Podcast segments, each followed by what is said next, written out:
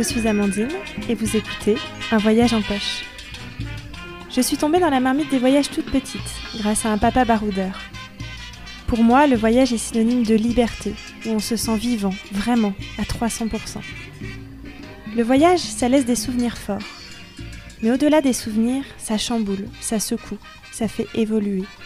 Souvent, c'est aussi un voyage à l'intérieur de soi-même. Alors aujourd'hui, j'ai envie qu'on se glisse dans les poches de voyageurs, qu'on se rapproche au plus près de leurs aventures et surtout de la manière dont elles les ont fait évoluer. Bonne écoute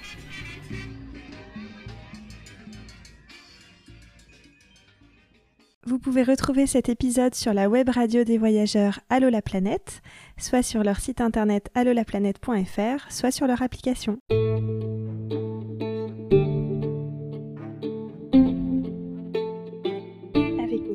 On part dans les années 80 au Ladakh, dans l'Himalaya, à la rencontre des réfugiés tibétains. Un voyage marquant qui lui fera notamment découvrir le bouddhisme. Depuis, le fil rouge de ses principaux voyages est la pratique et la découverte du bouddhisme. Au Bhoutan, par exemple, un pays très préservé du tourisme, en Inde avec sa fille dans des rencontres internationales pour la paix, mais aussi proche de chez nous, en Europe et en France.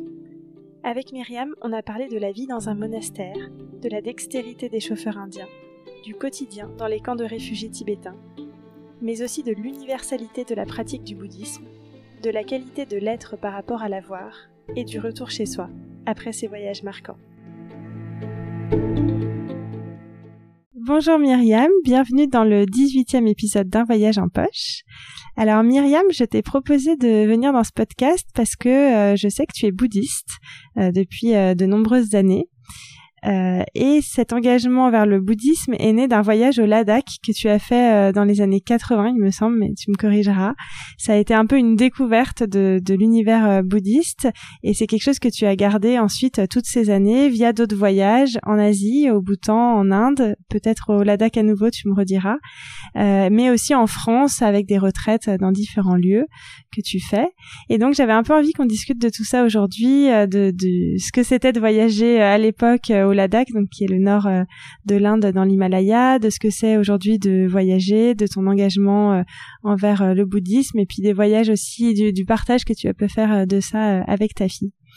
Donc bienvenue à toi, merci d'avoir accepté l'invitation. Ben, merci beaucoup de m'avoir invité, de me proposer de de parler un petit peu de, de, cette, ces aventures. Mhm. Dans, bah, d'abord donc au Ladakh, comme tu l'as, comme tu l'as mentionné, effectivement c'était un, une, une occasion assez assez exceptionnelle de, qui m'a été proposée euh, presque au début euh, j'irais contre mon gré. Enfin, ouais, ouais euh, j'avais jamais imaginé j'avais jamais imaginé euh, pour aller là-bas. C'était ouais. pas du tout quelque chose qui était dans mes dans mes projets. J'étais en train de finir mes études. Mmh. et c'est une personne euh, qui qui euh, qui parrainait enfin qui marrainait des enfants des, des, enfants réfugiés tibétains oui parce que les, les, mouvements de réfugiés commençaient quand même à être de plus en plus importants mmh. et euh, donc euh, dans des camps d'accueil en Inde au Ladakh mmh. dans le nord de l'Inde donc c'est vraiment oui, himalayen c'est vraiment tout de suite euh, très très près de. C'est une région que tu connaissais pas du tout avant, t'en avais pas non, entendu parler. Non, jamais allé là-bas. Euh, J'avais fait des voyages déjà dans ma vie, ouais. mais jamais dans, dans, en Asie, quoi. Et alors, comment euh, ça s'est créé ce voyage? Quelle a été cette opportunité? Eh bien, cette dame, euh, en fait, voulait rencontrer ses petits enfants, enfin ses enfants qu'elle marrainait. Mmh. Et euh, j'avais aidé dans sa correspondance en anglais mmh. parce qu'elle parlait pas vraiment bien anglais. C'était un petit peu limité ses connaissances en anglais. Et euh, voilà, l'échéance du voyage arrivant, elle a commencé à vraiment à la trouille, quoi. Mm. Elle, elle était jamais, jamais, jamais partie nulle part. Mm. Et elle m'a dit, écoute, faut que tu viennes avec moi, faut que tu viennes avec moi, sinon j'y arriverai jamais. Et moi, j'ai dit, mais moi, j'ai pas l'argent. Enfin, et elle m'a dit, écoute, je t'invite. voilà. Donc, euh, c'était vraiment euh, in inattendu, inattendu. Et voilà. Et du coup, j'ai, bah là, euh, je dis bah ok d'accord. Un peu sur un coup de tête en fait sans... bah en fait c'était elle avait tellement insisté qu'elle voulait pas partir sans moi que mm. sinon elle se débrouillerait pas. Mm. elle m'offrait tout je... donc du coup moi j'étais en congé j'étais c'était une occasion en or. donc finalement il n'y avait pas vraiment de raison de refuser. Ouais. Et alors, est-ce que tu te souviens quand t'es arrivé là-bas de tes sensations, de à quoi ça ressemblait, parce que petite parenthèse, mais moi j'y suis aussi allée au Ladakh. Bon, j'étais enfant, mais je me souviens très bien euh, en sortant de l'aéroport, on était arrivés nous en avion pour l'aller. Euh, quelqu'un nous accueillait et je me souviens qu'il m'avait dit "Tu vas voir ici, c'est comme si tu étais sur la lune." Et il y avait cet effet. Effectivement, c'est un autre monde. Donc je me souviens vraiment, c'était marquant. Est-ce que toi, tu te souviens de ce premier moment là-bas? Alors moi je me souviens surtout parce que nous on n'est pas allé en, en, avion, on est reparti en avion de lait pour repartir sur euh, sur Srinagar ou, New Delhi, je crois. Peut-être c'était on allait à New Delhi. Mais je, oh, à l'aller on était passé par le bus. Ah oui, ben nous on avait fait l'inverse, on avait fait le bus au retour, donc je vois aussi euh, l'ambiance.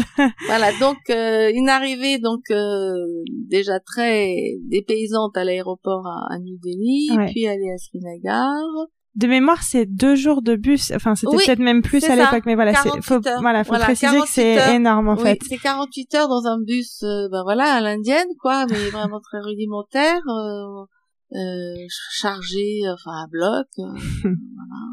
Et on dort en, haut d'un col, mm. là, une espèce d'hôtel dortoir en mm. fait, euh, avec des couvertures plus ou moins propres. Enfin bon, voilà, faut mm. pas être trop regardant sur c'est un trajet de bus d'ailleurs qui passe par la route la plus haute du monde. La plus haute du monde et la plus dangereuse parce que effectivement on sait, on sait quand on prend cette route-là qu'il y a qu'il y a tout, tout le temps à chaque jour un bus qui se casse la figure ou des véhicules en tout cas mais qui tombent dans les ravins et donc mm. euh, le, nombre de morts qui correspond aux passagers du véhicule. Est-ce que tu as eu peur toi en t'embarquant oui, oui, oui, oui, oui, oui, oui, quand même. Je serrais les fesses hein, par mm. moment dans le bus. Hein, mm. J'avais pas peur au moment de partir dans le bus parce qu'en fait je savais pas trop ce qui m'attendait. Mais mm. au fur et à mesure qu'on commence à grimper dans ces routes très arides là, mm. et, et, donc avec les ravins euh, qui vous guettent à chaque minute, mm. c'est vrai qu'on sait que si on croise d'autres véhicules en face, on a des soucis. Ouais, ça passe pas. pas forcément évident. Mais alors c'est admirable la dextérité. Bon bah évidemment on sait bien maintenant qu'à force de voyager en Inde j'ai entière confiance aux au, au conducteurs parce qu'en fait ils sont vraiment des, des, des pros quoi mm, mm. ils sont très très forts hein. bon voilà donc oui oui c'était quand même un peu chaud là et en arrivant à l'aide donc euh, et en arrivant à l'aide donc là euh, oui un grand comme tu dis je, je ton, ton image d'arriver sur la lune euh, est plutôt assez parlante parce que euh, c'est tellement sec c'est tellement euh, euh, voilà montagneux, il n'y a mm. pas d'arbres, mm. il n'y a pas de végétation mm. vraiment. Euh, cette, cette couleur marron, beige, orangé, léger, enfin voilà, c'est ton là. Et puis surtout, ben nous on était après accueillis par les la communauté de réfugiés, c'est pas ceux qui dirigeaient, qui s'occupaient de ça. Oui, ouais. Donc là, bas culturel et choc dans, dans le monde tibétain, mm. de, gens qui parlaient un anglais un peu basique, voilà, mm. complètement des paysans. Quoi. Et qu'est-ce que vous avez fait sur place? Est-ce que c'était vraiment le but de passer euh, du temps avec les familles? Mm. Est-ce qu'il y avait aussi une forme de tourisme ou le tourisme n'était peut-être pas encore Le tourisme est venu, enfin évidemment comme on est resté euh, dizaine de jours en fait dans la famille avec la famille euh, tibétaine dont la dont la femme euh, marrainait les enfants bah on on n'allait pas on restait pas toute la journée avec mm. la famille parce que eux ils avaient leurs activités donc après euh, on, allait se promener mm. donc on a on est allé visiter les, monastères, les monastères dans la région mm. avec cette dame et puis parfois elle était accompagnée par un par un des, un des enfants qu'elle marinait qui qui ne voulait plus nous lâcher mais ce qui a été donc les premiers les premiers les premières impressions c'est c'est vraiment le choc le choc culturel mm. le choc visuel des, mm. visages enfin des costumes de la manière d'être euh, le regard qu'ils avaient à nous mm. dévisager aussi nous qui étions blanches euh, avec nos sacs à dos énormes rappelle-nous en quelle année c'était?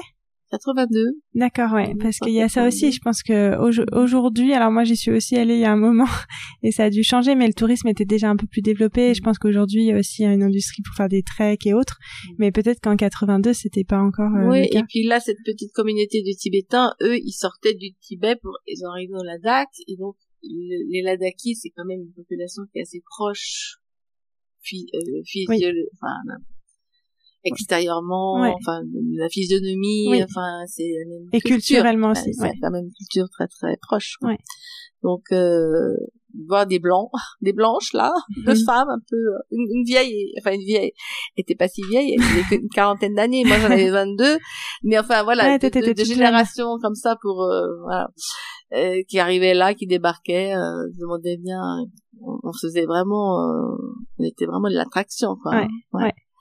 Donc on a été accueillis par euh, la, la, secrétaire de cette association, enfin voilà responsable. Donc c'était dans dans les bâtiments de l'école primaire, Mm. enfin une école qui, accueillait les, les enfants réfugiés.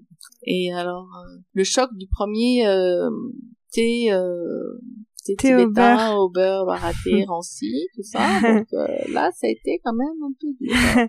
Oui, petite parenthèse, du coup, effectivement, euh, c'est tibétain, mais la daki aussi de mémoire. euh, la boisson traditionnelle, c'est un thé au beurre, donc ça ressemble plus à un bouillon dans mes souvenirs. C'est plus salé et gras. Parfois, ils rajoutent même de la farine, euh, ils épaississent un peu. euh, Alors quand ils rajoutent la tsampa, c'est quand c'est vraiment pour manger. En Voilà, fait, parce qu'ils mangent ok. la tsampa avec le, avec le thé. Mais sinon là, quand ils te le servent comme boisson, c'est uniquement euh, Ouais, liquide. ouais. Voilà, Et c'est particulier. C'est pas évident d'aimer C'est quand on est au surprenant final. la première fois, euh, ça te donne vraiment envie de gerber. Est-ce que maintenant t'aimes? Oui, maintenant j'aime beaucoup. Ouais, d'accord. Ouais, parce ok. que en fait, je me suis habituée depuis le temps et puis euh, et puis il est plus ou moins fort. Peut-être que leur beurre était très rance. Ouais. Tu vois? Oui, oui, c'est possible. quand j'en bois dans les communautés tibétaines ou dans les dans les centres bouddhistes où je vais où il y a, ils, ils font parfois cette boisson traditionnelle. Ben, le beurre c'est du bon beurre de Mm. bonne qualité Mm. donc le il y a un peu de gras Mm. mais euh, ces yeux qui flottent dans enfin qui flottaient là dans le Ouais. premier thé euh, baraté là c'est c'est c'est vrai que c'était c'est étonnant c'était étonnant choc, voilà et euh. l'autre au niveau des goûts après aussi euh, ce que j'arrivais pas du tout à avaler c'est qu'à cette époque je, je n'aimais pas du tout la coriandre ils Ouais. mettaient de la coriandre fraîche dans tous les plats mais pour eux, c'était vraiment un luxe. C'est-à-dire que c'était vraiment Mm. une grande offrande de, D'accord. de, de mettre de ça dans leur plan parce que c'était pas quelque chose de facilement, Ouais. qui se trouvait facilement. donc c'était dur de de pas manger, de refuser. Bah non, moi, je risquais pas de refuser, Ouais. mais disons que là, il y avait aussi un petit haut le cœur. euh, bon, Mhm. maintenant, la coriandre, ça fait partie de mon alimentation, euh, pas quotidienne, mais quand j'en peux en trouver, je suis très contente d'en mettre dans ah les ouais, plats. ça t'a mis, ça t'a Donc euh, bon voilà, c'était c'était vraiment c'était un grand choc culturel pour cette femme qui voyageait vraiment pour la première fois, mais Ouais. pour moi Pour qui était aussi. plus jeune et qui Oui. découvrait aussi, il y avait quand même pas mal de choses qui étaient aussi vraiment déroutantes. Oui, ouais, ouais, tout à fait.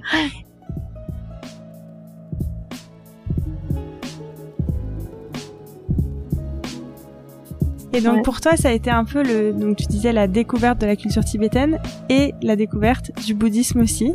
Est-ce que c'est là où tu as commencé? Donc il y avait des visites de monastères. Comment ça s'est passé cette, cette découverte et cet attachement, euh, cette Ben, attirance c'est vrai que bon cette cette euh, donc dans les, les journées donc euh, avec cette femme euh, qui s'appelait Mireille on, on est allé se promener pour euh, voilà visiter la région. Et, donc on a été voir les monastères. Donc d'abord géographiquement les plus près donc c'est de lait aux alentours. Mhm. et c'est vrai que c'est vrai que les premières là aussi la première euh, passage de porte d'un temple euh, ça a été ça a été aussi euh, très très impressionnant. Mhm. Et en même temps j'étais complètement à l'aise Hmm, c'était paradoxal. hmm, C'était euh, impressionnant parce que à l'époque aussi là-bas les monastères c'était très très sombre D'accord, ouais. parce qu'il y a, pas de fenêtre vraiment, Mm. tu vois, c'est des donc euh, et, et donc c'est c'est la lumière un peu des bougies s'il y en a ou des petites fenêtres éventuellement donc euh, rentrer dans cet espace comme ça très sombre euh, fallait que l'œil s'habitue déjà Mm. À, à repérer Mm. euh, ce qu'il y avait les objets tout ça c'était complètement nouveau donc Mm. euh, dans un temple tibétain euh, enfin la daki là hein, forcément Mm. ben oui c'est complètement inouï quoi hein ouais, inédit. Et euh, en même temps, j'étais pas du tout euh, gênée, ni, Ouais. euh, enfin, c'était impressionnée, mais à l'aise, Ouais. en fait. Et c'est ce qui t'a donné envie d'y, d'y retourner? Du coup, tu t'es tout de suite dit, tiens, il y a quelque chose qui, m'attire dans ces temples. J'ai envie d'en savoir plus. J'ai envie. Ça s'est fait euh, progressivement. Ça, c'est ça, ça a pas été réfléchi, ça a pas été vraiment Mhm. conceptualisé. Ça s'est fait après au fil du temps. Parce que cette expérience forte de rencontre avec ces réfugiés tibétains, Mhm. dans leur manière, dans leur hospitalité, leur générosité euh, incroyable, d'être dans la relation tellement heureux de, de rencontrer euh, bah, ces deux Françaises qui Mm. débarquaient, qui étaient, dans, une était la marraine de, de trois enfants quand même, euh, qui envoyaient de l'argent tous les mois. Donc c'était aussi grâce à ces aides-là que eux pouvaient, euh, Aller à l'école. euh, euh, voilà, avoir un Mm. petit peu plus de, de facilité pour pour vivre leur leur exil. Et euh, ils étaient heureux, ils étaient heureux, et ils étaient euh, généreux, ils nous ont accueillis vraiment comme des princesses, euh, Mm. vraiment ils se sont ils nous donnaient à manger à nous et eux ils, restaient à manger dans leur cuisine sur la terre battue, à Ouais. même le sol pratiquement Mm. et à ranger les os quoi. Mm. Vraiment, c'était ça. Et euh, voilà, il y avait une grande, grande, un grand amour, une grande générosité qui, qui, qui émanait d'eux Mm. dans leur regard. La communication était un petit peu limitée, Mm. mais, mais ça communiquait quand même beaucoup Ouais, dans le non-verbal. mm. Et c'est surtout là que moi j'ai pris conscience de, de la qualité d'être par rapport à l'avoir. Tu vois, donc quand je suis revenue en, en, en France, après je suis partie tout de suite à Berlin en fait, parce que je partais vivre à Berlin juste après, et, Ouais. et j'étais très très, euh, enfin pas perturbée, mais ça m'a travaillé beaucoup. Ouais. J'étais là, mais là nous, on est dans une société de consommation, on pense Mm. qu'à acquérir des biens, Mm. Enfin, il faut avoir, avoir, posséder. Eux, ils sont dans l'être, ils n'ont rien, ils sont Mm. super heureux. Et le peu qu'ils ont, ils le partagent. Euh, ils le partagent ou ils donnent même tout ce qu'ils ont. Tu vois. Et donc euh, ça m'avait beaucoup questionné quoi. Et donc ce premier voyage au Ladakh, il a directement impacté euh, ta vie dès le retour. Il y a eu déjà des changements, des choses que tu as mis en place, ou Ben, d'autres voyages? que je savais pas comment faire parce que j'étais euh, j'étais 22 ans donc euh, je, je, démarrais dans ma vie un peu d'adulte quoi Mm. et et, euh, et comment trouver le chemin euh, quel choix quel choix faire bon Mm.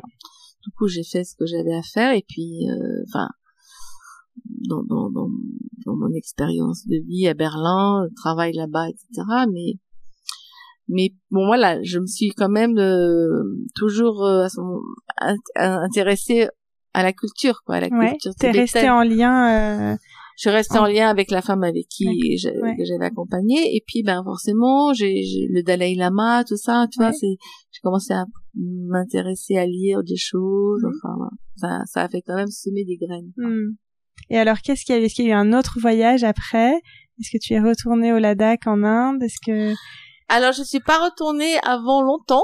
ouais. Euh, non, mais après, après, voilà, le, la graine a poussé et ça a permis de, de prendre refuge au temple des mille Bouddhas en 1990. Donc toi, ça fait quand même sept ans, huit ans plus tard. Ouais. Tu peux redire où est ce temple euh, Alors ce temple, maintenant, il s'appelle plus le temple des mille Bouddhas. Il, il, a, il a un autre nom. Il s'appelle euh, Palden Shangpa, la Boulay. Euh, c'est un temple euh, donc qui a été construit sur l'initiative de, de du premier Kalo Rinpoche en Bourgogne, donc dans le. Morvan, hein, entre euh, pas très loin de Autun, Hmm. Montceau-les-Mines, Mm. hein, voilà, euh, sur la commune de La Boulay, à côté de Toulon-sur-Arroux. Et en fait, euh, voilà, des amis euh, m'avaient emmené là. Hmm. Et puis, euh, et puis là, je suis tombée vraiment dans le chaudron.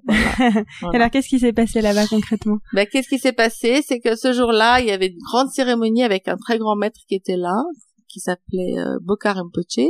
Mais euh, donc lui était en Europe et il avait, il faisait tout un cycle d'enseignement, et de pratique euh, dans ce dans cet endroit en Bourgogne. Et, euh, et j'ai été émerveillée quoi. Hmm. J'ai été touchée au cœur, euh, vraiment fort quoi. Et euh, Tu as trouvé une forme de réponse au, au questionnement que tu avais eu un peu su- suite au retour du Ladakh? Bah ça me reconnectait complètement avec Ouais. ce que j'avais ressenti quand euh, quand je pénétrais dans ce dans ces monastères où je me sentais impressionnée mais en même temps complètement à l'aise et chez moi et que Mm. c'était juste d'être là Mm. et là c'était juste d'être là et de faire euh, de faire ce- cette prise de refuge alors que bah, finalement j'ignorais enfin j'ignorais ouais j'ignorais beaucoup de choses du bouddhisme hein. Ouais. j'avais une, une approche un, un peu intellectuelle Oui, d'avoir lu un peu des choses, Ouais. mais il n'y a pas vraiment de pratique euh, de méditation, Mm. de choses comme ça. Et donc, suite à ça, suite à cette euh, visite à ce monastère, c'est quelque chose qui a vraiment fait partie de ta- vie euh, quotidiennement et de- depuis? Alors après, oui, après là, ça a vraiment, ça a vraiment marqué euh, un engagement, Mm. quoi, vraiment sentir faire partie de cette communauté-là. Ça n'a pas encore été euh, tout de suite dans un quotidien. Ouais. Voilà, et voilà, il fallait encore que ça, ça mature, voilà. Mais bon, je me sentais euh, imprégnée, quoi. que C'était quand même vivant à l'intérieur, hein, Mm. c'était vraiment vivant. Bon, voilà, après ça a cheminé euh, petit à petit et je me suis euh, impliquée un peu plus, quoi. Au fur et à mesure, j'ai eu envie de, de, de, de rencontrer, euh, d'aller plus souvent, de retourner. Mm. euh, je suis, je suis retournée très très longtemps, euh, pendant des années dans ce dans ce centre. D'accord. Ouais. Et tu y vas encore aujourd'hui? Alors aujourd'hui, j'y vais, j'y vais de façon très occasionnelle parce que j'en ressens plus vraiment trop le, le besoin, Mhm. mais euh, mais oui, j'aime bien, j'aime bien retourner. J'ai j'ai j'ai été dans beaucoup beaucoup d'autres centres, euh, en Allemagne, en Espagne, en, en Grande-Bretagne et euh, en Inde aussi, Mhm. et, donc, et au Bhoutan. Et donc en fait c'est ça, le bouddhisme a ensuite vraiment guidé tes voyages. Hein et euh, alors peut-être pas tous, mais en tout cas j'ai l'impression qu'il y a eu beaucoup de voyages que tu fais. Là tu parlais de plusieurs pays. Mhm. Donc c'est vraiment euh, des destinations où tu choisis d'aller parce qu'il y a un monastère. Euh, comment ça oui, C'est vraiment pour ça, hein, c'est exactement. cette oui, démarche. En fait, c'est ça, oui, oui, parce que je, je, il y a, bon, c'est le lieu du bouddhisme, euh, que les pèlerinages, tout ça, c'était, c'est des choses qui m'ont, qui m'ont vraiment attiré, que, que j'ai eu très envie de faire. Ouais. Et donc, il y a eu des, des lamas en France, des bhoutanais, qui, qui, en- qui, en- qui, qui sont dans des monastères, enfin dans les centres en France, qui organisaient des voyages, des pèlerinages. D'accord. Donc, je suis Ouais. allée avec eux. Donc au Bhoutan par au exemple. Bhoutan, voilà, j'ai fait deux voyages, euh, deux, deux voyages au Bhoutan. Et donc dans ce cas, je trouve ça intéressant parce qu'effectivement le Bhoutan, on, on en entend assez peu parler. euh, euh, en tout cas, c'est pas hyper ouvert aux touristes ou peu de gens y vont. Mais du- donc comment ça se passe? Toi, tu es allé dans, dans encadré, j'allais oui, dire, c'est enfin, ça. voilà, Ouais, avec ouais, ce groupe de, ouais. de avec, lamas. euh, avec des, avec les lamas, voilà, qui organisaient un voyage et qui nous ont mis découvrir les, les monastères, les temples, enfin tous les lieux, euh, tous les lieux sacrés Ouais.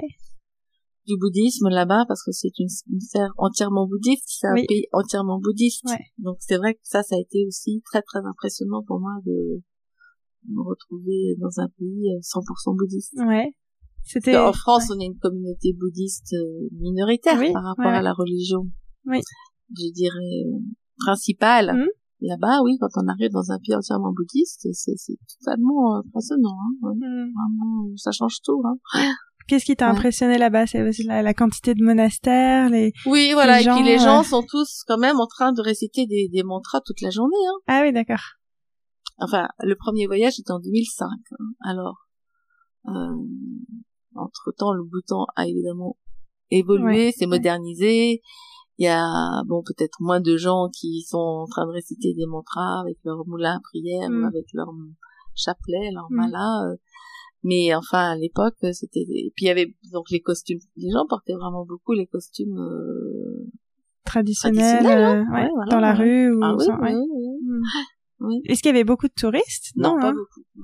Bah, C'est-à-dire que les conditions de voyage euh, ou de, de séjour là-bas sont un petit peu compliquées et onéreuses. Hein. Pas Oui, c'est ça. hein. C'est un pays cher. ouais. Là, d'ailleurs, j'ai appris récemment que le, le minimum par jour demandé, c'est plus de 200 dollars, c'est 400 dollars. Ah oui, donc faut prouver à l'arrivée que tu Non, as. il faut les payer. Il faut, Ah, faut les payer.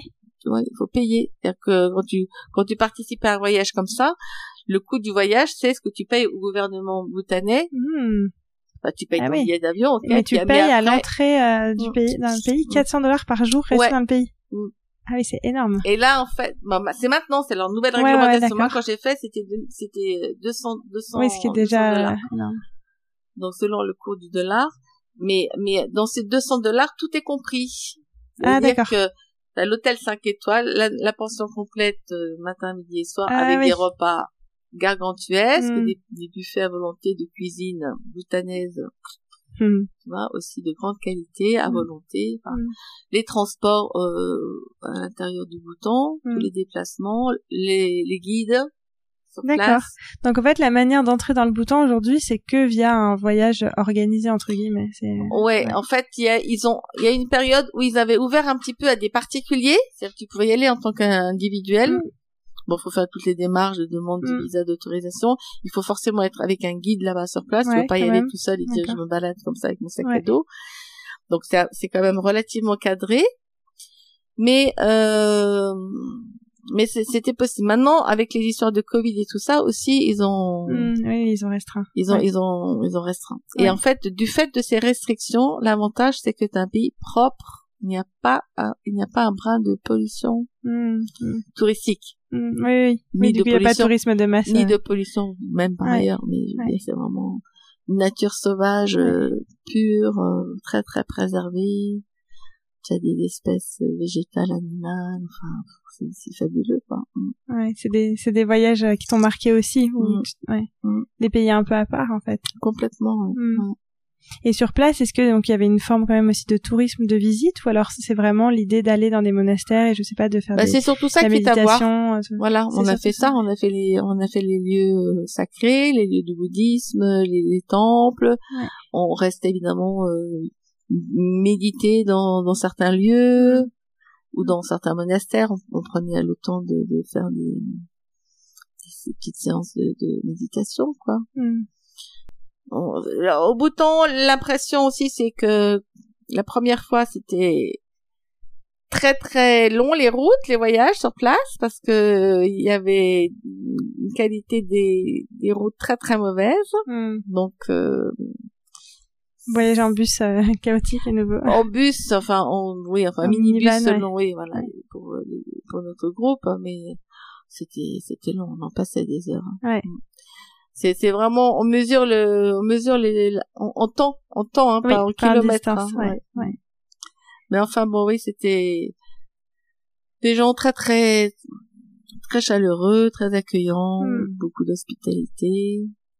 Et tout à l'heure, tu parlais de, de l'Inde aussi. Ouais. Tu disais que donc tu étais euh, retourné. Ouais. Tu es retourné plusieurs fois? Oui, je suis allée plusieurs fois en Inde, là aussi euh, euh, surtout sur dans les dans les contextes bouddhistes. Ouais. Donc pour suivre des, des, des enseignements, des cycles d'enseignement donnés par des très grands maîtres qui vivent là-bas. D'accord. Et Et donc là, tu te retrouves avec une, une communauté internationale? Oui. Enfin, c'est comme ça. oui, des oui, gens du bien monde sûr, il y a des gens euh, du monde entier qui viennent, ouais, ouais, Ouais. parce que c'est des gros événements euh, qui durent pendant des mois, D'accord. tu vois, du cycle d'initiation, du- d'enseignement qui sont donnés, et donc c'est des moments extrêmement rares et précieux, quoi. Toi, tu y es resté des mois quand c'est comme ça? C'est des longs séjours. euh, Oui, plusieurs mois, ouais. D'accord. Ok. Mm. Donc t'as vraiment vécu en Mm. Inde euh, plusieurs mois. Bah, au rythme d'un monastère, quoi, avec, euh, oui, mm. Avec Co- la mousson, Ouais. euh, Comment on, comment tu reviens de ces séjours longs? Du coup, j'avais pas conscience que c'était, euh, des- enfin vraiment, c'est ça, c'est de la vie dans un monastère pendant plusieurs mois, ouais. euh, en Inde ou ailleurs. Comment tu reviens après à ton quotidien, euh, ton métier, tes, ta vie à Lyon?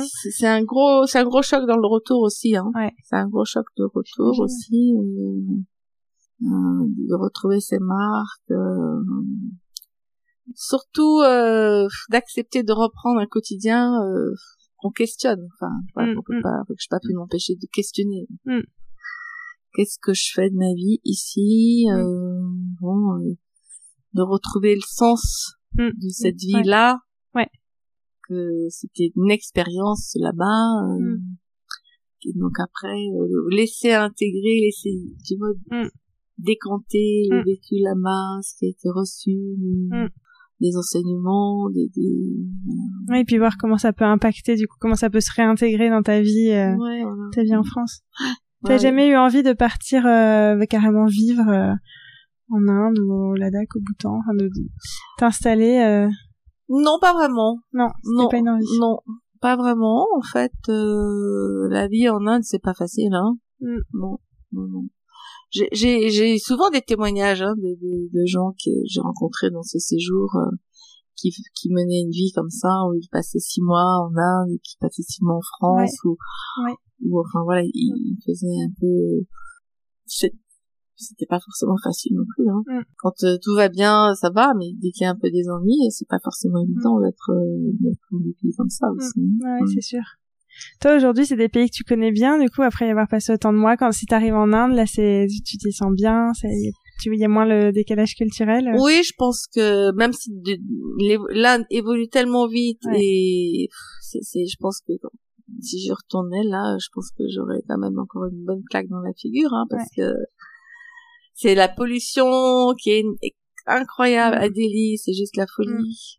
Donc euh, moi j'aimerais bien ne pas, j'aimerais bien éviter Delhi. Quand tu y retournes pour les événements, t'as- c'est à différents endroits? euh, bah, je- moi j'ai un endroit quand même que j'aime bien, où j'aime bien aller, c'est le monastère de Taisturumpochi à Sherabling.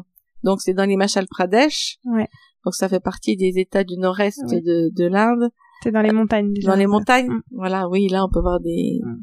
des animaux aussi. Un peu, voilà, on est, on est dans les forêts de pins. De... C'est euh, c'est c'est une grande pureté. Qu'est-ce que tu vois comme animaux là-bas? Ah ben il peut y avoir euh, il peut y avoir des léopards, Ah ouais. il peut y avoir euh, il peut y avoir des bestioles T'as vu des léopards? Ben euh, en fait euh, je crois que moi j'en ai aperçu un une fois mais euh, bon heureusement qu'il faisait nuit que j'étais en voiture et que voilà. Ah oui, la vache, d'accord. Non mais sinon euh, voilà c'est cette vie simple de gens qui ramassent le riz dans les rizières euh, voilà euh, la vie qui est reliée au rythme d'un monastère Mm. tu vois. Mm. Puis, euh, une grande simplicité. Hein. La, la vie dans un monastère, c'est pour donner une idée d'une journée à ceux qui connaissent pas. C'est quoi? Il va y avoir beaucoup de temps de méditation. Il y a aussi d'autres activités? Bon, c'est pas de la méditation euh, où on est juste assis sur un Mm. coussin et puis on, on regarde euh, fixement devant, devant Mm. soi. C'est c'est beaucoup de, de, de rituels. Dans un monastère, c'est Ouais. très très ritualisé. Il y a beaucoup de rituels. Donc euh, ça peut commencer à 5 heures du matin, ça peut commencer à, à 6, à 7, ça dépend le programme, ça Mm. dépend de ce qui est proposé. Mais voilà, après euh, il y a aussi les l'université bouddhique, donc euh, il y a des, des des moines ou des gens qui sont là pour euh, comme une université quoi, qui, suivent les cours, qui apprennent ouais. les tibétains, qui qui apprennent les enseignements, qui lisent les, les textes, qui euh, qui réfléchissent, qui Mhm. font des les fameux débats D'accord, ouais. euh, donc là ils travaillent beaucoup la grammaire, la logique, les Mhm. argumentations. En fait, ils apprennent à argumenter, Mhm. à contre-argumenter.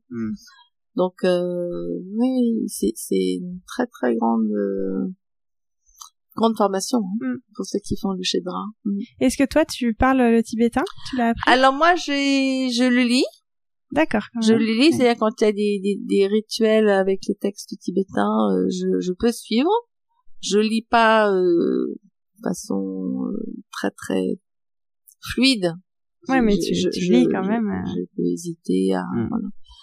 Mais voilà, je, je, je Ouais. Alors le parler, euh, le bouddhisme, enfin le tibétain des, des, des rituels, c'est pas du tout le même que le tibétain parlé. Oui, d'accord. Donc euh, euh, oui, effectivement, j'avais, je, je- connais quelques mots comme ça, Mm. mais enfin c'est c'est du béaba euh, qui ne sert pas beaucoup. Hein. Ouais.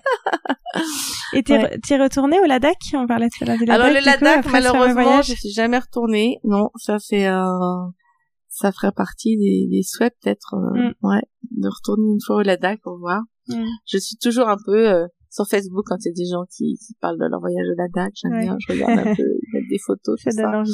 ça donne envie, ouais, ça donne envie. Mais à l'époque où moi j'y suis allée en 82, il y avait pas non plus de gens qui allaient faire des treks, tout ça. Tu Non, c'est ça. Ouais, ouais, c'était pas du tout ça. euh, Ouais. Alors après, dans les années qui ont suivi, moi, les années- enfin voilà, c'est- les gens allaient tous faire des treks aux Oui. Anscars, tout ça. Oui. euh, bon, euh, voilà, ils, allaient vraiment pour du tourisme. Voilà, ce qui n'existait pas à l'époque ouais, ouais, ouais.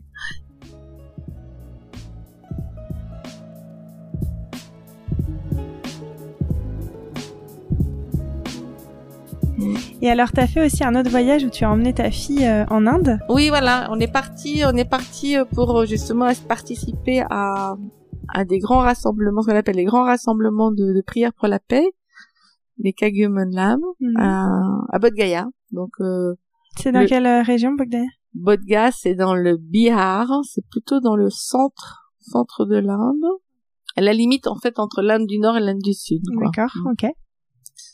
Donc c'est le lieu de pèlerinage par excellence des bouddhistes parce que c'est là que le Bouddha historique Shakyamuni Gautama, Siddhartha Gautama a atteint l'éveil. D'accord. Voilà. Et euh, voilà, et je voulais participer à ces grands rassemblements. Donc j'ai proposé à ma fille de de venir et elle était d'accord. Voilà. Donc on a on a fait ce voyage, mais donc elle avait euh, elle avait déjà euh, 15-16 ans quoi. Ouais. Donc elle était déjà une jeune fille quoi. Mhm. Et alors, ça, ça lui a plu? C'était comment de voyager avec elle euh, Ah ben, Lui faire découvrir l'Inde? C'était formidable de, de, voilà, de lui faire partager, de découvrir. Moi, je découvrais aussi cet endroit parce que je n'y étais jamais allée Mm. avant. Donc, c'était une découverte aussi pour moi. Mm. Et, euh, et comme c'est très international, dans ces dans ces moments-là, ben, c'est riche de plein de rencontres. Mm, Voilà. mm. Ça ressemble à quoi? C'est des, milliers de personnes qui se rassemblent au même endroit? C'est ouais. Mm. Et elle s'est intégrée facilement à cet Alors univers? elle, elle, euh, elle avait pas forcément euh, l'idée de, de participer à toutes ces journées de, de, de pratique, de, de récitation de, de prières et de, de souhait pour la paix dans le monde. Donc elle voulait un petit peu faire un petit peu sa découverte toute seule aussi de, Mm. De la ville, enfin de ce qu'il pouvait y avoir là-bas. Donc elle, elle s'est trouvée une euh, un, un petit stage de bénévolat pendant pendant cinq jours dans une dans une association qui accueillait des femmes. D'accord. Et donc elle était là pour aider. euh, Mm. Du coup, elle s'est complètement immergée elle dans la vie euh, Dans la vie locale. dans la vie locale. Ouais, ouais. Elle avait appris à faire les avec le henné euh, sur les mains, ah oui. tu sais, ouais, tous les tous les Sympa. motifs le- de qui sont extraordinaires quoi. Mm, mm. Donc elle, elle, elle, elle avait appris ça, et puis elle, elle a aidé comme elle a pu, enfin voilà, selon ce qui était, euh, ce qui était demandé, quoi. Mm. Ouais, Ouais. c'est chouette parce qu'elle a construit un peu son propre voyage aussi euh, de ça. son côté. Elle a trouvé Ouais. sa place, euh, ce qui lui plaisait de faire. euh. Est-ce que tu avais envie, du coup, parmi tous ces voyages et ce lien avec le bouddhisme, de parler de deux, trois rencontres qui t'ont marqué, là, qui te reviennent à l'esprit? On a parlé de plusieurs voyages, plusieurs époques. Bah, dans le premier voyage initiatique, euh, il y avait la la rencontre avec ces réfugiés tibétains, Mm, mm. là évidemment, et et et, euh, et cette vie qu'ils avaient tous ensemble, Mm. donc euh, toutes les générations ensemble. Oui. leur manière de vivre, la famille avec la, la femme, elle avait ses trois maris, Trois maris Oui. Ah ouais, des femmes avec plusieurs maris. Trois ça, maris. ça, c'est suffisamment rare pour le mentionner que c'est dans ce sens-là. Oui, oui, oui. Elle, elle avait trois maris et elle avait des enfants avec ses trois maris. D'accord. Donc ils vivaient tous ensemble et Ok. ils tournaient tous ensemble. Ah ouais. Et il y avait la grand-mère ou le grand-père, enfin Oui, il y avait les, oui, les personnes, euh, les aînés. les aïeux qui étaient là Mm. aussi avec eux.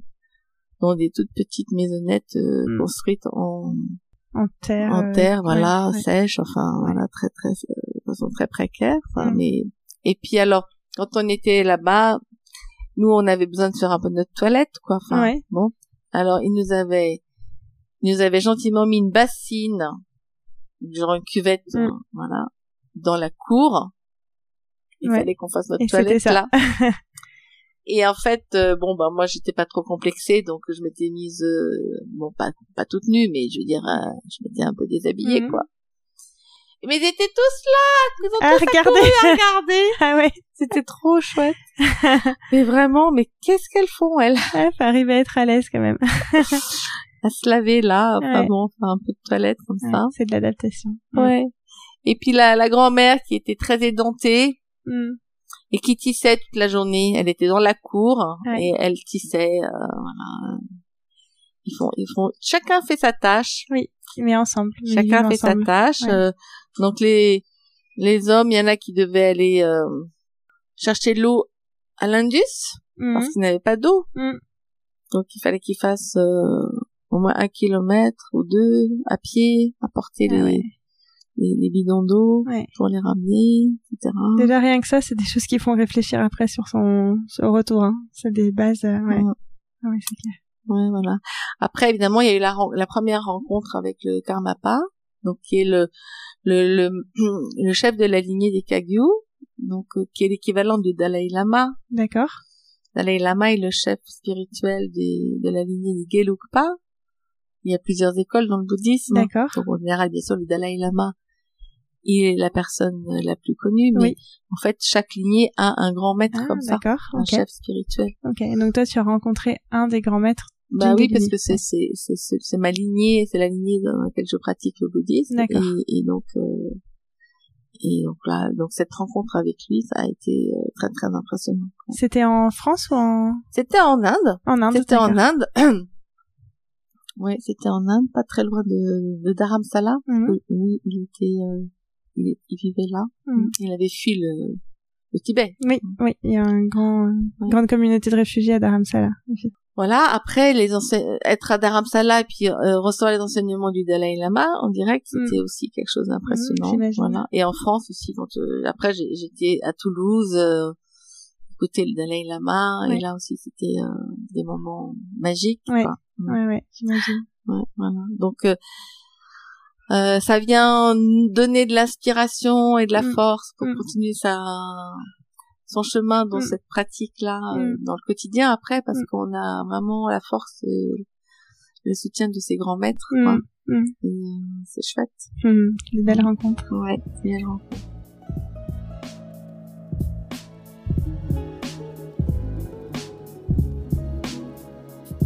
Alors j'avais une autre question aussi, parce qu'on a, on a parlé de beaucoup de voyages euh, au bout du monde, mais tu fais aussi des retraites dans les monastères en France ou en Europe.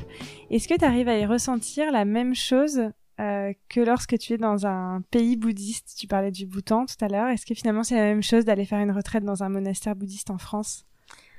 Euh, oui, il y a toujours un moment de, de dépaysement. Alors bien sûr, on est dans une culture euh, française, ou quand je suis allée en Grande-Bretagne, ou dans les centres en Espagne. Mm. Donc il y a un environnement euh, avec des gens qui parlent espagnol ou anglais, ou, ou plus ou moins c'est international, parce Mm. qu'il y a aussi euh, souvent des gens qui viennent de, de différents pays selon les, les, les, les maîtres qui peuvent être là pour enseigner, ou les raisons des retraites. Mais euh, après, une fois qu'on est dans le temple et qu'on se retrouve tous assis à pratiquer, à réciter des textes, des, des, des rituels, faire des Mm. rituels, ce sont les mêmes. Oui, Ce sont oui, exactement tu peux les être mêmes. partout dans le monde, c'est la même Et en chose, fait, ouais. c'est le même tibétain, c'est Ouais. les mêmes textes, Ouais. c'est exactement la même chose. C'est voilà, donc en fait, euh, tu retrouves euh, voilà, tes repères et l'énergie voilà, exactement. chercher, euh. La, la pratique, elle va être Mm. exactement la même. Hmm, Donc l'environnement, parce que c'est dans, parce que c'est en France, en Bourgogne, par Mm. exemple, au centre dont je parlais tout à l'heure. Mm. Euh, ben évidemment, on va parler français quand on va Mm. demander.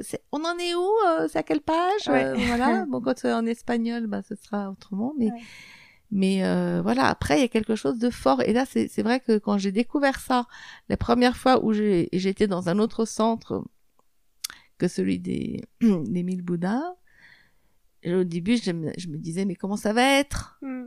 mais en fait, c'était trop, trop, trop génial, quoi. Ouais. Parce qu'en fait, j'ai mais, mais c'est trop bien. En fait, euh, En fait, tu retrouves la même, la même chose. c'est pareil, euh, quoi. C'est pareil, parce ouais. que parce que bah, c'est des transmissions qui Oui. sont les mêmes transmissions et, et, Ouais. et les, les rituels sont les mêmes. Euh, et euh, Ouais, c'est intéressant donc de. alors après, il peut y avoir chose. des petites variantes, euh, bien Mm. sûr, mais bon, parce que ça, ça, ça peut arriver. Mais Mm. je veux dire, euh, ouais, le, c'est, ça, c'est, très, ça, c'est très, très chouette parce que ça donne une, une liberté. Euh, et euh, voilà, ce côté universel, en fait. tu vois, c'est ça, de, ouais. de, de- de cette pratique. Oui, Ouais, complètement. Que tu Et peux après, en partout. Allemagne aussi, quand je suis allée en Allemagne, au, au centre euh, du Karmapa en Allemagne, bah, euh, c'était c'était chouette pour moi de, de, de découvrir euh, le bouddhisme en allemand, par Mm, exemple, parce mm. que moi qui suis germaniste, en fait, j'avais jamais pratiqué le bouddhisme quand j'étais en Allemagne, quand je vivais en Allemagne. Ouais. Mais, mais là, Ça lie un peu tes deux mondes. voilà, Ouais. exactement. Du De- coup, là, ça m'a permis de faire le lien entre. euh, Ben oui, et je peux aussi ré- euh, réciter des textes, euh, des pratiques, des prières en allemand, Ouais, Enfin, ouais. Ouais, ouais, quand c'est traduit. Oui, Et, euh, après, il y, a des- y a des variantes. Par exemple, le, le monastère, le centre bouddhiste de Karmaling, ou- ou- euh, qui est tenu par, euh, par euh, Lama Denis, euh, bah, lui, il a tenu absolument, par exemple, à ce que, quand il a créé son, son centre, à ce que toutes les pratiques soient en français. Parce que il Mm. trouvait que c'était fondamental aussi, que ce ouais. soit, comme on est en France. Mm. Donc du coup, c'était euh, là aussi, c'est du coup, c'était un petit peu dans l'inverse. C'est-à-dire Mm. que moi, j'étais habituée à mes pratiques en tibétain et euh, et j'allais là-bas et ah bah du coup, je je, ta récitais je récitais les pratiques en français. Donc euh, du coup, je découvrais comment ça avait été traduit parce qu'il est très très très exigeant, très pointilleux sur la qualité des traductions. Euh, Il veut rendre euh, le côté poétique. Enfin Mm. bon, elle- Ouais, c'est intéressant. Du coup, la... finalement la langue apporte euh, quelque chose. oui, aussi. voilà, ça, ça donnait Le aussi notre dimension. Mm. Mais oui, voilà, donc euh, c'est comme si effectivement, en, en étant d'un centre ou dans un autre, on, on était en, à la source, en- Mm. enfin, cette universalité Mm. des pratiques bouddhistes, parce que c'est les mêmes transmissions. Que chacun a, de, des mêmes, euh, de la même lignée en Mm. fait Ouais, d'origine. c'est ça unit tout le monde. Mm. donc euh, c'est c'est très puissant dans ce sens-là, quoi. Ouais, Mm. c'est le côté universel. Et alors pour terminer, moi il y a une question que j'aime bien euh, poser dans tous mes épisodes, c'est la question des cinq sens, euh, ce rapport au sens euh, que je trouve qui est plus fort en voyage, ce qu'on entend, ce qu'on goûte, tu en parlais déjà dès le début, euh, tu te souviens encore du goût du thé au beurre au Ladakh. du coup, je voulais voir un petit peu ce qui te vient à l'esprit si je te parle des cinq sens. Donc si on commence par exemple par une odeur. Alors l'odeur de l'odeur des rues, enfin la puanteur quoi. Ah oui. Dans, euh, dans quel euh, pays du coup? Bah en Inde, euh, en Inde, dans, dans les rues, enfin Ouais, c'est sale quoi. C'est c'est Mm. quand même sale quoi. Mm. Vraiment c'est sale. Euh, après visuellement, bah voyez après tous les la mendicité, enfin toute cette, cette misère, cette pauvreté. De, des gens qui sont dans les rues, euh, Mm. enfin bon voilà ça c'est quand même visuellement visuellement c'est toujours quand même un peu Ouais. un peu difficile. Visuellement par contre ce qui est magnifique c'est de voir les femmes habillées avec leurs magnifiques Mm. robes euh, leur punjabi dress là. Ouais, et euh, les couleurs. les euh, couleurs et euh, même celles qui cassent les cailloux hein. Mm, elles sont toujours avec des magnifiques euh, enfin en tout cas c'est magnifique à mes yeux. Voilà très coloré très joyeux et quand d'autres d'autres sons euh, Ouais, pour le, voilà, bah c'est bien, tu fais les, les sens à toi. Les sons, oui. ouais. Alors les sons, euh, c'était bah, par exemple euh, à New Delhi dans le quartier tibétain, bah, ils passent sur les dans les rues, dans les micros, enfin des micros dans les rues, Ouais. pas des pas des micros, des des haut-parleurs. Et donc il y a des rituels qui sont qui sont transmis comme ça. euh, Mm, Ils sont récités dans un, un des temples qui sont là dans le quartier tibétain. D'accord. Et, et donc ils sont, on les entend dans la rue, euh, dans les haut-parleurs. euh, peu. euh, Ouais, voilà. Ouais. Dans les centres commerciaux en France, on a de la musique euh, X Ouais. Y. Et là, c'est les, Et là, c'est les, les les prières, rituels, les euh, prières. tibétaines. Ouais.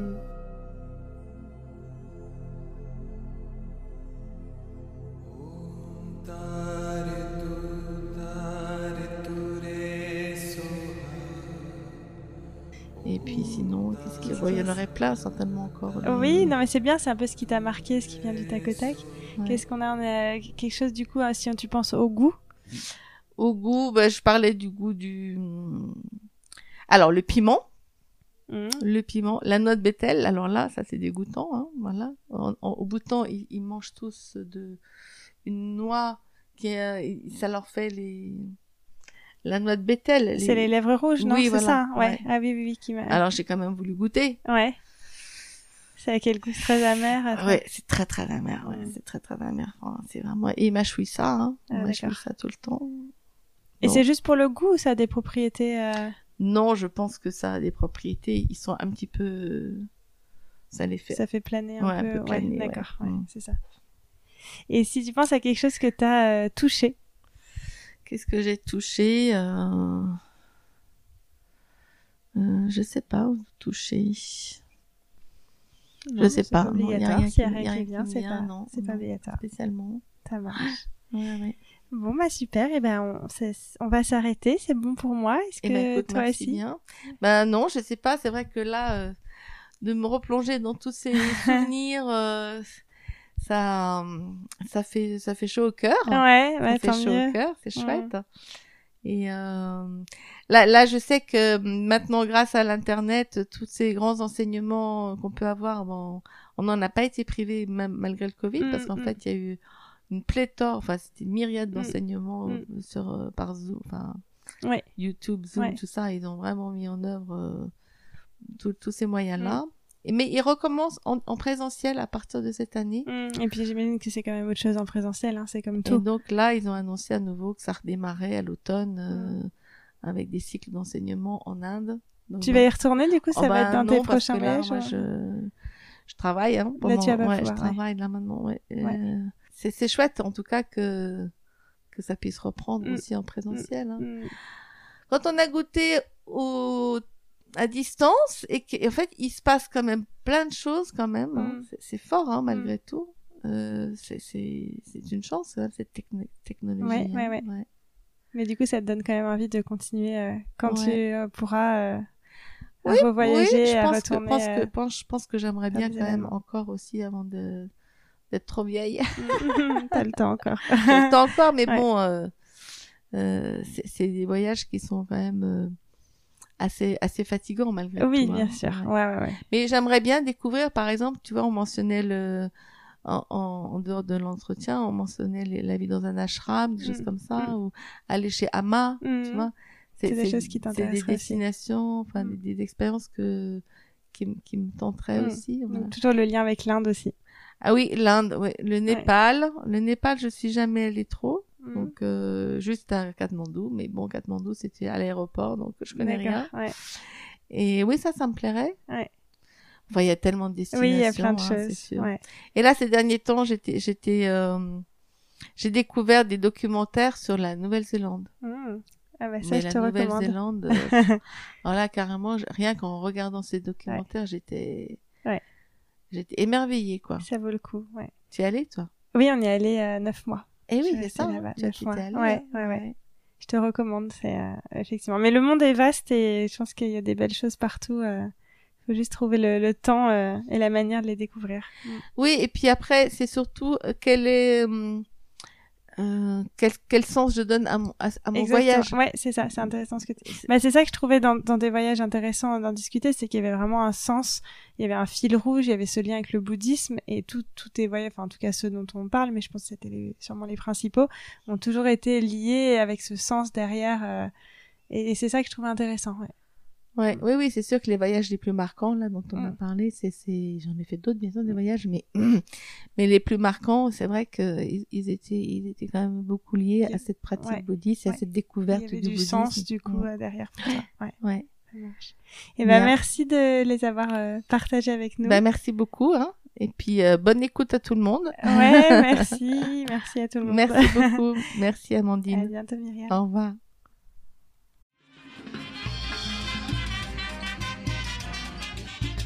Voilà, c'était Amandine et vous avez écouté Un voyage en poche.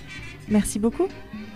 Si cet épisode vous a plu, n'hésitez pas à me le faire savoir, à le partager autour de vous et à vous abonner pour suivre les prochains épisodes. À bientôt!